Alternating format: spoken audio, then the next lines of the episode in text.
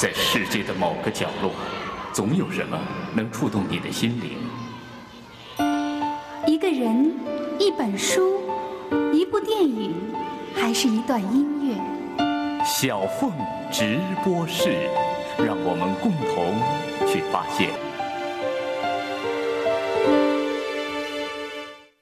听众朋友，大家好，我是小凤。本期嘉宾就是当年台湾第一大美人、著名电影明星、作家、翻译家，华人世界最重要的身心灵课程引领讲师胡因梦。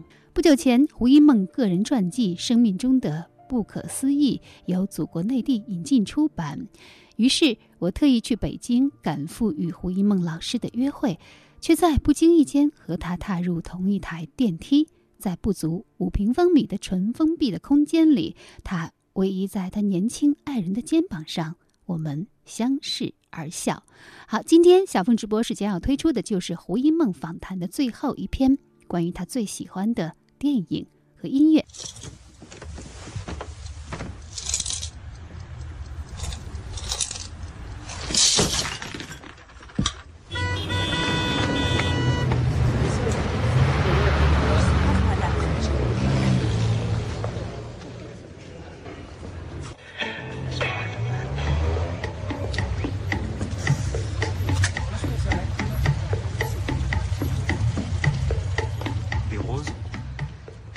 十几岁的时候，我宰了我的小猪铺满存钱罐，然后到街上去招妓。这是法国著名小说家、作家艾利克·艾玛纽埃尔·史密特的小说《亚伯拉罕先生和可兰经》里的花朵的第一句话，也是今天一梦为我们所带来的这部电影《陪我走到世界的尽头》里的第一个镜头。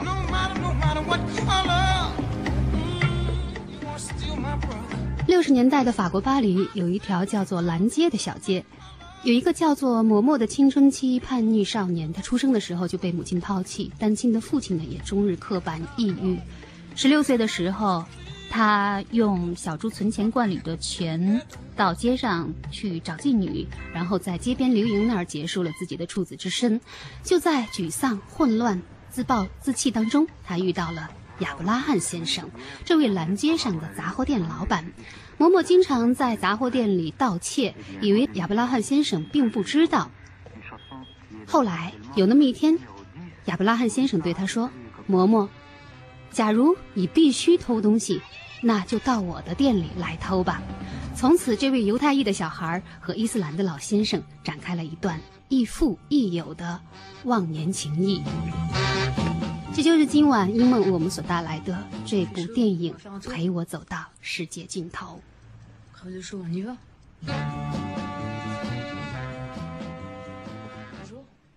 因梦为我们带来的是一部怎样的电影呢？这部电影很有意思，叫《陪我走到世界尽头》，是 Omar Sharif 饰演那个齐瓦戈医生的那个男主角。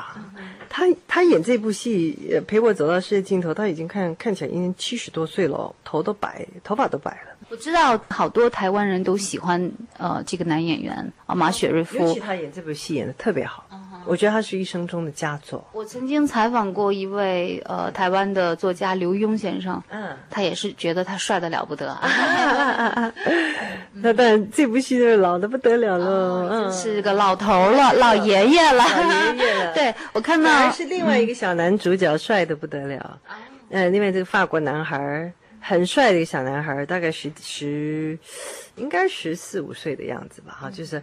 很很年轻一个男孩子，那这个男孩子演就是说，在巴黎的这个巴黎的那种风华区里头的一个，呃，好像是犹太父亲的带的一个小儿子。那这个父亲跟太太离婚了，离婚了呢，好像大儿子是淹水死掉了吧，所以就剩下这个小儿子。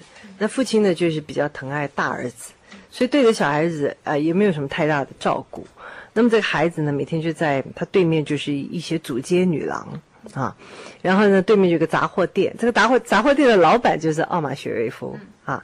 这奥马这奥马雪瑞夫是绝对不是一个一般的杂货店老板，他是一个不同凡响的人。他在一个小小的杂货店里面，其实他是耳聪目明，充满着智慧，一切事情都洞察的清清楚楚。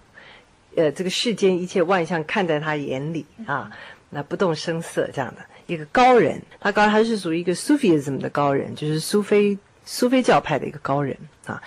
呃，那他也没有什么那种宗教的那种什么教派的色彩，是一个海阔天空的一个自由人，非常练达的一个老人啊。那这个孩子呢，就时常时常到他这个杂货店里头去买东西，为他爸爸买一些东西回来，为他爸爸做菜，他爸爸回来吃他做的这些菜。孩子在什么事也无所事事，反正每天在那边晃。那可是他常常到这个杂货店里去偷东西。他没钱不够，家里很穷。可他每次偷东西，其实这个老板都知道，可是让他去偷。然后呢，这小孩有一次发现这个老板不但知道他偷东西，而且有读心术，就是他脑子里想的东西，这老板直接就讲出来了。哇，他吓一跳哦，他对老板开始刮目相看了。然后呢，那这个孩子呢就就回家，就是就就说，因为对面有很多妓女，主街女郎。他就把他爸爸给他存的那个铺满里面很多钱，塞很多钱。有一次，他就把那个铺满里面的钱就打破，然后把那钱全部拿出来，因为他已经到了那个思春的年纪了。有一天是把青春期了，他就去找那个妓女，就找到一个妓女都不肯接他这个课，觉得他太小了。就有一个妓女就就觉得他很很有意思，就就接接了他这个课了。然后就让他尝到这个初次的这种性的经验哈，那很有意思，拍的那个技巧都都很有意思，拍他整个那个过程很有意思啊。然后那这个孩子呢，就后来这个他的父亲呢，就有一天呢，就跟他讲说，要到外面去，不要到一个外地去，还怎么样？就说呃，不要呃，什么时候要回来这样子，那就留他一个人。结果这过了好久都不回来。就是孩子就常常到那个杂货店去找老板开始谈话，这个 Omar Sharif 就开始跟他讲一些人生的哲理，而且都是很高的一些人生的哲理，都是苏菲什么这些神秘主义的一些哲理啊，然后都是非常深的、非常美的一些哲理。但是不会像我们有的时候听那种教诲啊，听起来觉得很硬啊，不爱听啊，会产生抗拒心理。不会，他都用很生活化的方式在引导这个孩子。啊，教这个孩子怎么样，呃，尊重自己的生命，怎么爱自己，怎么了解什么是自由啊，然后让他的视野能够打开来，这样子。你是否还记得，比如说电影里的那种经典的对白，就是他用什么样的方式来开启这个孩子的心智？我是一个不是很善于记对对白的人，我都记得都是那种经那个心理状态这样。那后来就他的，呃，有一天就来了一个警察，就告诉，就告诉他们说。他的父亲的尸体被找到了，原来他父亲自杀了。他大概觉得养这个孩子太辛苦，或者他身体也有病啊，他就自杀掉了。那这个孩子顿然就变成了一个没有没有父亲的人，一个人就在屋子里，他也不知道该怎么活下去。那父亲也没有钱，但父亲交代他，就说你可以去找你的妈妈。就不久，就他母亲就来就来了，来来来，想要把这个孩子带回去。可是他母亲并不知道那个在漆油漆的那个就是他的儿子，可这儿子就也认不出来了。对，也认不出来，因为长得太大了。但这儿子就没有告诉他妈妈说，事实上他就叫某某某，所以他母亲就怅然离去了。这时候孩子呢就开始把家里头他父亲的旧书什么变卖了，啊，什么唱片也变卖了什么的，就有一点点钱这样子。那然后呢，他也活得很开心哦，他拿这些钱又去就去找那些妓女去。然后结果这个 Omar Sharif 这个这个老老先生呢，就觉得，呃，救他，就比较救他，而且很喜欢这个孩子，人长得很好看的一个男孩子。那么他就收他做义子，收他做义子以后，就决定要带他去看这个世界。然后就买了一辆旧车啊，买了一辆新车，是一个红色的一个跑车。然后 Omar Sharif 还不会开车，现去学啊驾驶。那这个男孩就陪着他，陪着这个老头就开始一站又一站，就回返到奥马雪瑞夫的家乡。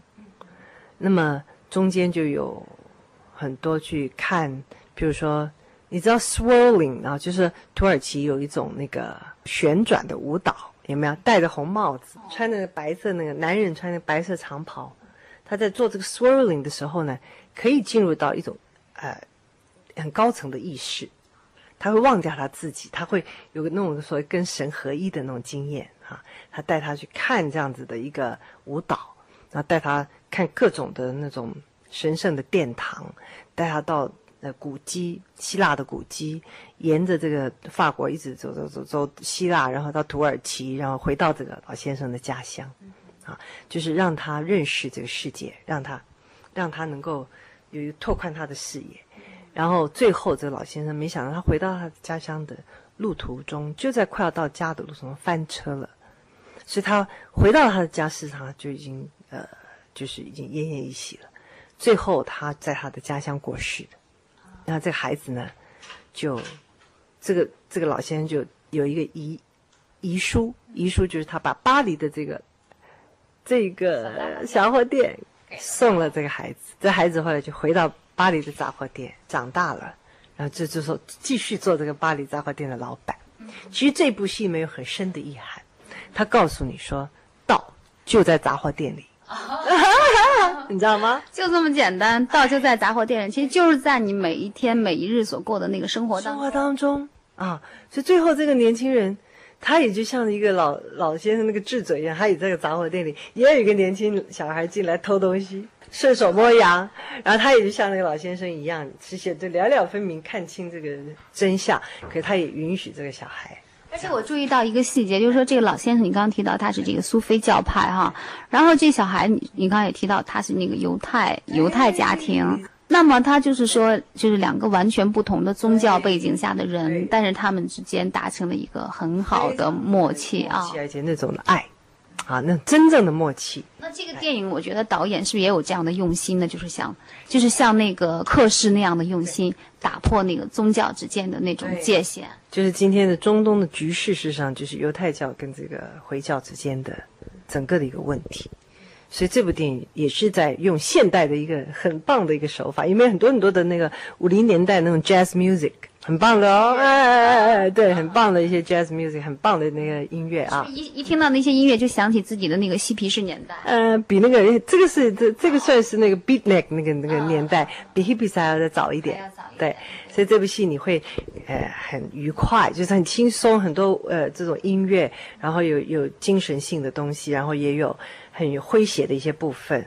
然后也有一个老人跟一个男孩、年轻男孩之间真正的那个爱，很棒的一部电影。那大家有机会一定要去看啊！今天真的也非常感谢英梦特地从台湾为我带来了这张 DVD 哈，这部电影的 DVD。那其实爱也是这个电影里所探讨的一个，我觉得是个很重要的一个命题的。包括一个老年人对一个孩子的正确的教育，就是尊重他，给他让唤醒他生命最深的一种价值感。啊，让他活出他的潜力，啊！我想看这样的电影的时候，有的时候，一梦，你是不是也会想到自己的童年？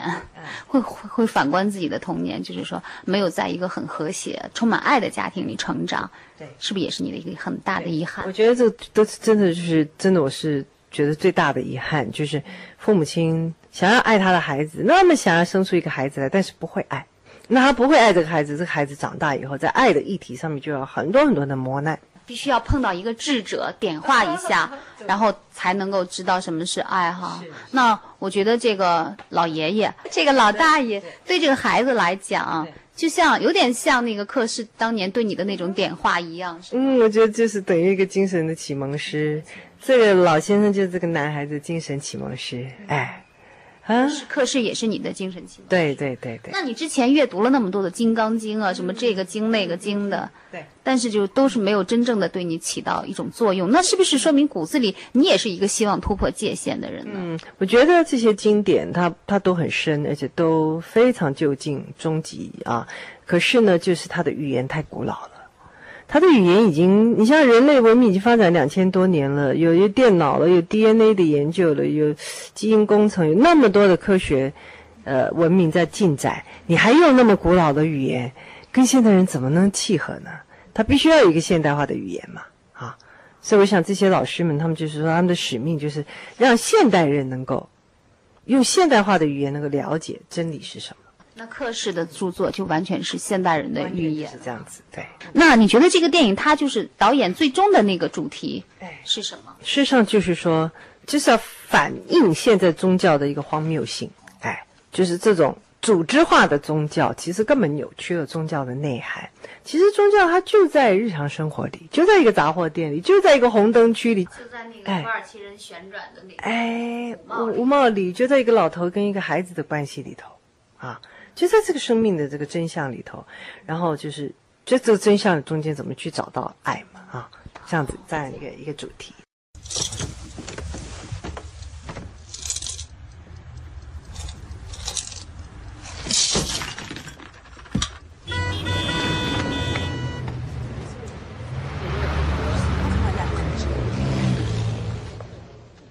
爱可以改变一切，微笑就可以看见幸福。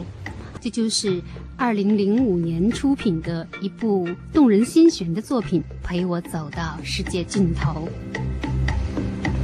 在一梦看来，这部电影的最终的主题就是希望每一个人都能够在日常生活的每一点每一滴当中，学会和生活中的种种不完美妥协，来体会人生，了解生命与爱的意义。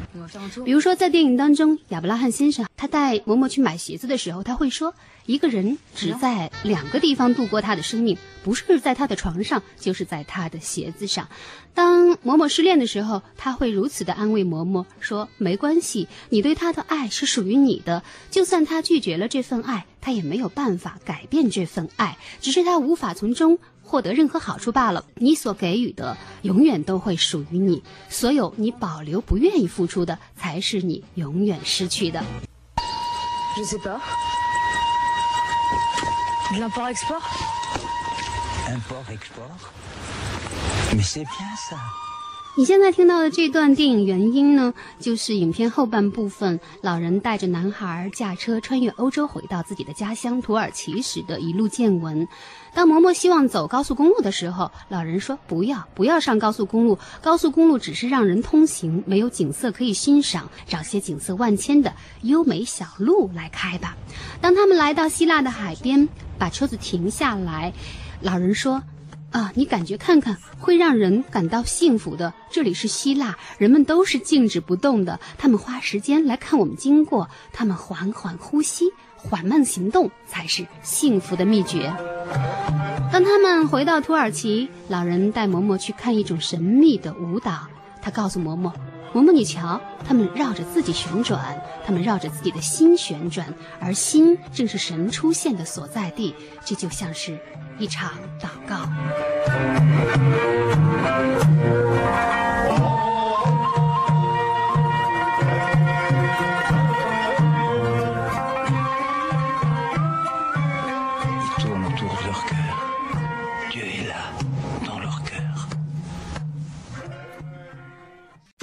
他是人到中年的父母辛苦求来的独生女儿却最终忍受父亲出走母亲微迫她是十项全能的卫理女中高材生，却最终从大学退学。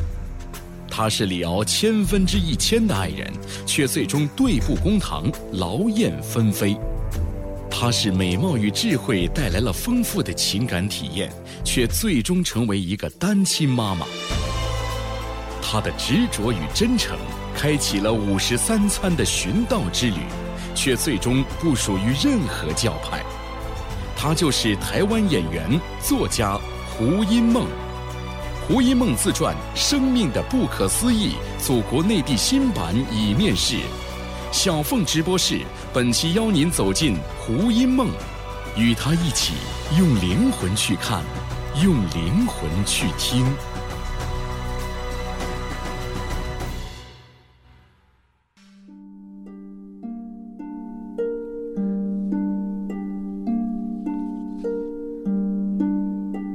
谢您在一段广告之后继续回到小凤直播室。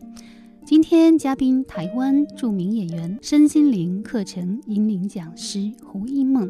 刚刚在节目的上半时，非常感谢一梦老师，为我们带来了一部温暖、深刻、独特而又充满智慧与爱的电影《陪我走到世界尽头》。那么，如果说我给每个嘉宾都布置了一本书、一部电影和一张唱片的作业的话，胡一梦老师的这份作业无疑是做的最完整的，因为他真的就是把他们从台湾不远万里的背过来，然后呢，一样一样的摆放在我们的面前来讲解。那么今天晚上，胡一梦老师又将为我们带来一张怎样的唱片呢？I'm the sum total of my ancestors. You know, I carry their DNA. We are representatives of a long line of people, and we cart them around everywhere.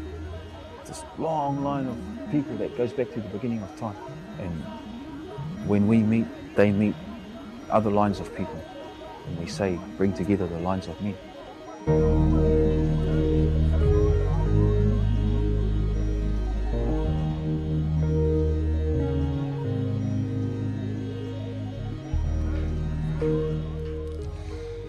九六九年七月二十号，当地球第一位太空人尼尔·阿姆斯壮在那颗从来没有人类到达过的星球留下第一个足印的时候，曾经感动的道出：“我的一小步是人类的一大步。”那么，在三十多年后的二十一世纪初时，流行乐坛里也出现了一个叫做 One Giant Leap 的两人组合。翻译过来的意思刚好就是一大步。这个两人组合所推出的同名专辑《One Giant Leap》，正是一张突破音乐界限这样的一张新世纪的音乐合集。他们游走了二十五个国家，竭尽所能地找来身处世界各地的音乐家、思想家、科学家、作家等齐聚一堂参与创作，目的就是要制作出一张强调世界大同、和谐理念的音乐专辑。在这张专辑里，你可以听见来自非洲大陆的原始之声、印度古国的丝弦弹奏，以及美洲印第安部落的豪气呼喊。而这也正是胡因梦老师今天我们所带来的一张唱片。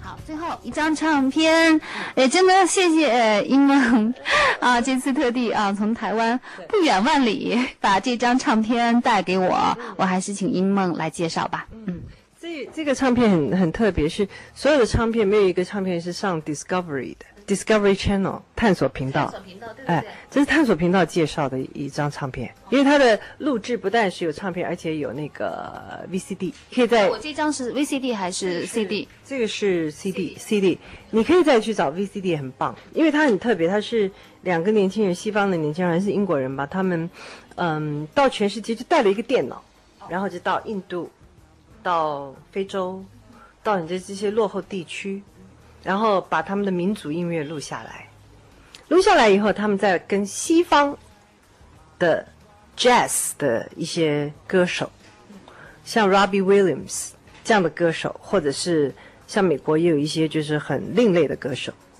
呃，也许也有 rap 的歌手，他把或者说唱非洲音乐的歌，就是现代的那种团体唱非洲音乐的歌手，他把这个的东西方的东西，或者是说呃呃民族音乐的东西跟现代音乐的东西，它混合在一起，它混合在一起，然后它的意思就告诉你说，one giant leap，意思就是说，这些人他全部都能融合为一体，这是人类的一大步。One giant leap 就是一大步的意对对思啊，，leap 就是一个一个跃升，飞跃啊。对，一个跃升。所以好像又翻译成大跃进是吗？我觉得，我觉得其实大跃进这样翻译蛮蛮好的，大跃进。大跃进，因为这是我们国内一个非常特殊的那个历史时期的这么一个说法啊，说起来还蛮有趣的啊。对，也难怪啊，我从这张唱片的封面上呢，就是看到它啊、一个画面被分割成无数的小块，然后每个小块里就是可能那些。音乐家那些艺术家，他们就是都呈现出不同的肤色、发型啊什么的，一看就是是来自世界各地的艺术家，他们一个集合体哈。那其实这也是一个打破界限的音乐，对吗？完全是打破界限的，完全就是突破疆界。而且它里面很有意思哦，他还有找了一位美国的一个很奇特的一个演员，叫做呃，Dennis Hopper，我不知道你知不知道？啊，我知道演那个经常演反派的，演哎演大坏蛋的那个大坏蛋丹尼斯霍珀演过《水世未来水世界》里的那个大坏蛋演过好多。嗯对，都是演那种什么呃蓝丝绒啦的那个，有没有 David Lynch 的电影里面？呃，对他他特超特级神经病的坏蛋啊，很好的一个演员。是他是美国一个非常好的画家，嗯，他画画的好的不得了，嗯，他的画是很有名的，所以这里面也有访问他，他有讲话，因为他有一些哲学背景，他事实上是一个很深刻的演员。对，然后他还有访问另外一个人在。在这个融在音乐里，全部融在音乐，他的话，还有另外一个人在讲哲理，在讲就是说现代人有多么的抑郁，多么苦闷，现代人的苦闷是什么？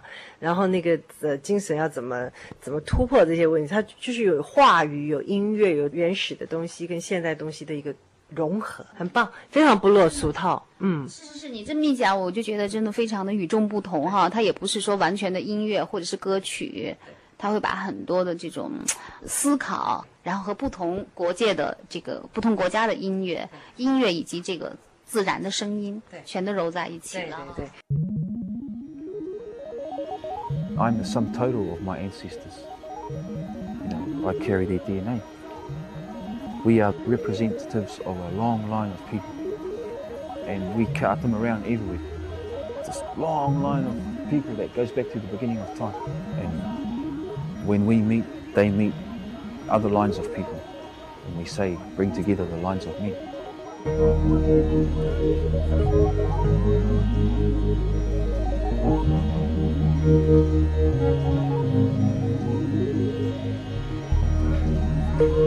那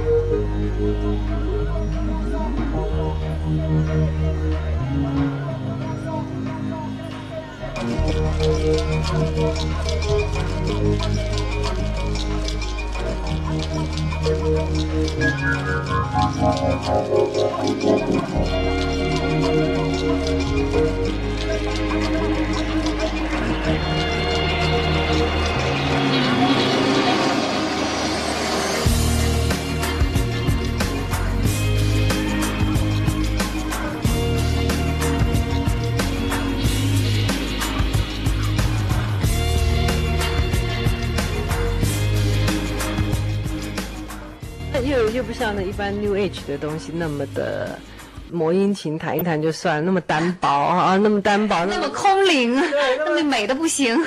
受不了，那种简直是太太太太搪塞了，真的太太偷懒了。那这个这个这个唱片是很复杂的。好，我一定好好的介绍给我的听众朋友们来听。那一梦，你一般是在什么样的情况下会打开这张唱片来听？想跳舞的时候，开车的时候。他开车的时候，因为他有很多的那个音乐，我很喜欢一种，就是说一直在进行，一直在进行，而且要有鼓声的。他有很多那种非洲的鼓声，然后这个音乐一直在进行。我觉得人生实际上就是一个旅程。你开车的时候，你放这种音乐，你特别觉得人生就是一个旅程。然后你就在这车里头，就像看电影一样，看周围的这个环境的变化，很过瘾。然后还有这么棒的背景音乐。对对对。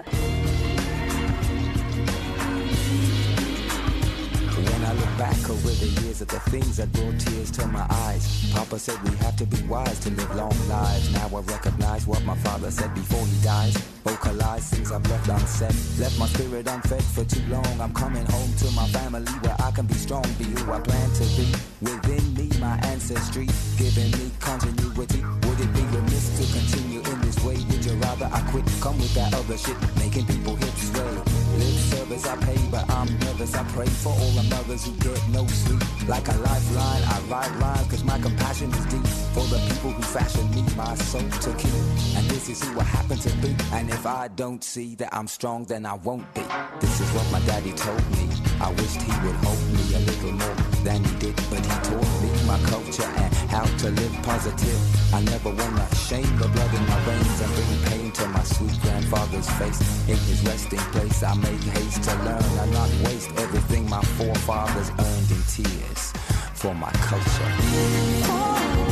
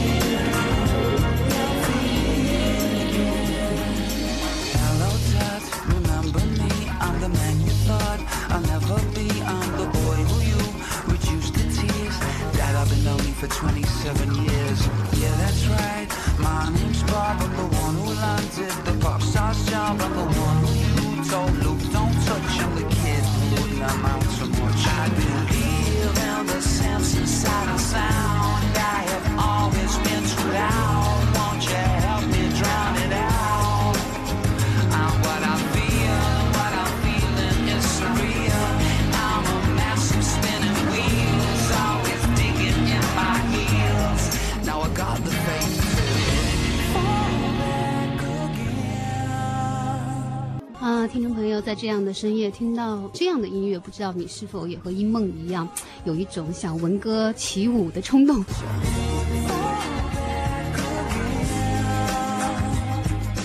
这就是《大跃进》这张专辑当中的第二首歌曲《My Contra》，是由乐坛坏小子 Robin Williams 和无信念乐团的呃现在单飞的著名 rap 歌手 Max Jazz 共同合作的。并且呢，编曲当中也使用了很多这个带有非洲色彩的乐器。你的脑子里是否浮现出你从未亲眼所见的丛林呢？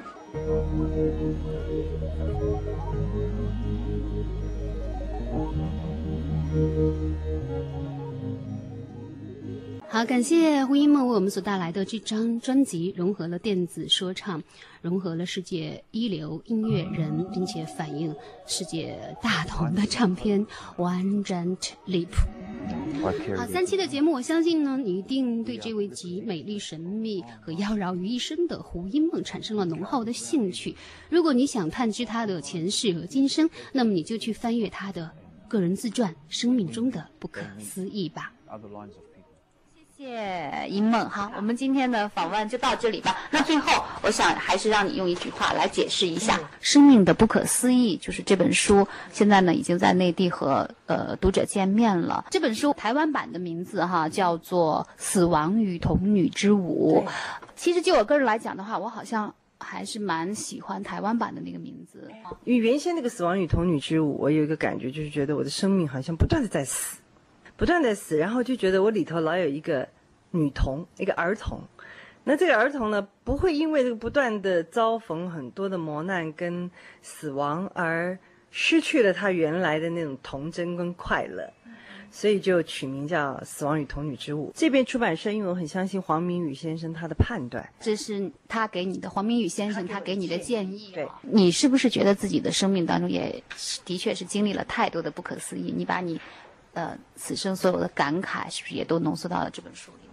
嗯，是的，这个书里面有很多东西。事实上，对我我想告诉读者，就是说生命是有一个很奇妙的，好像有一个宇宙大电脑在那里安排着一切。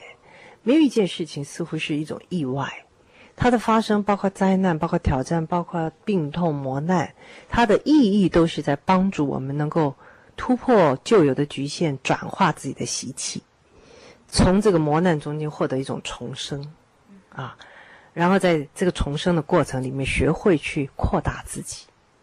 我我觉得这里面是有一个叫做隐微的秩序，这就是大卫伯姆这位量子力学科学家他的一个重要的理论。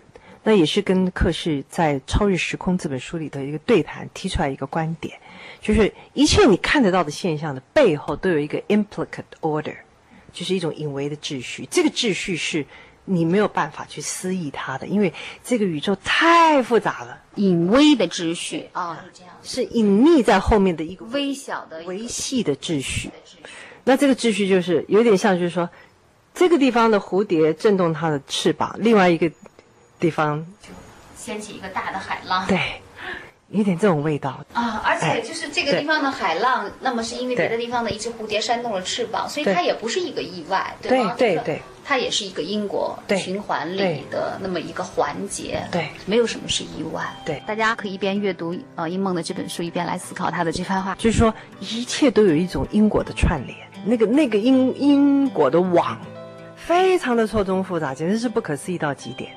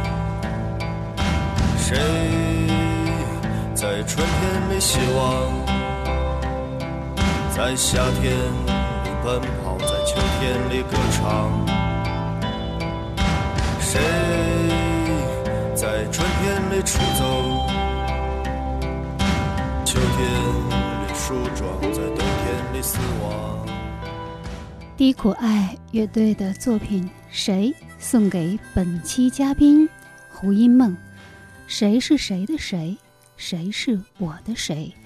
谁是你的谁？谁又变成他的谁？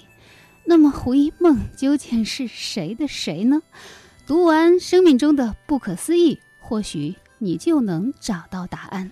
那就是人不要在自身之外寻找自己。胡一梦正是这样一个诚实面对自己的人。正如他在自传当中所说的。这本传记若是能帮助读者把人生方向从外求导向内正，也就不枉费我生命过程中所经历的那些非言语能道尽的不可思议的艰苦了。好了，连续三期的华人世界最具影响力的身心灵课程引领讲师、台湾著名演员、作家、翻译家胡一梦老师的专访就进行到这里。主持人小凤代表节目总监张新刚共同感谢您的收听，也欢迎您关注本人新浪微博“小凤丢手绢”或加入豆瓣网“小凤直播室”小组一起讨论节目。听众朋友，再会。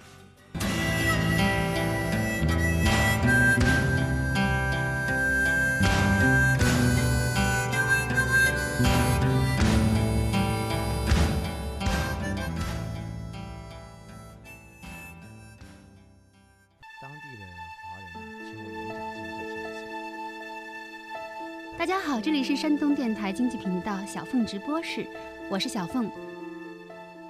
是他为我们打开了一扇独特的窗口，使我们看到了另外的人、另外的事、另外的精神。